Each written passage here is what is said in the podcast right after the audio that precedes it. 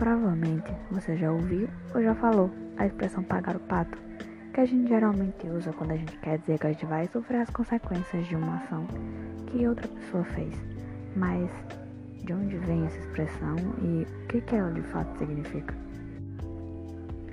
Olá pessoas, meu nome é Ana Júlia, eu curso letras na Universidade Federal de Sergipe e eu vim responder é, a origem dessa expressão que tem uma história um tanto engraçada. Quando alguém faz alguma coisa que a gente geralmente não concorda, a gente acaba falando, poxa, eu que vou pagar o pato por isso que você está fazendo. Mas pagar o pato surgiu há muito tempo, uma obra de um italiano. A obra se chama Fazzetaie acho que é mais ou menos assim que funciona, que pronuncia. E foi uma obra que fez muito sucesso na época do Renascimento italiano, que contava a história de um camponês que vendia patos.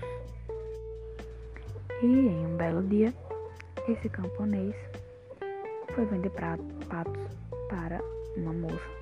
Só que ela não tinha como pagar em dinheiro. Então ela ofereceu outro tipo de pagamento para o moço do pato.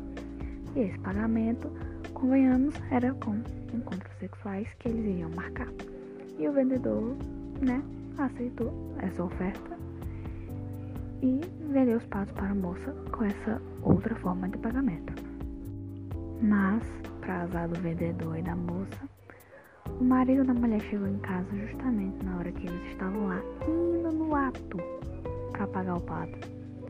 E aí o marido, supostamente corno, pegou essa cena e resolveu pagar o pato em dinheiro e encerrar a situação.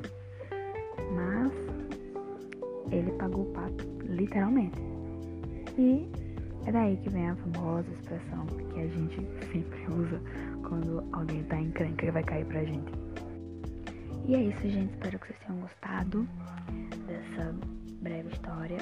E tchau, tchau.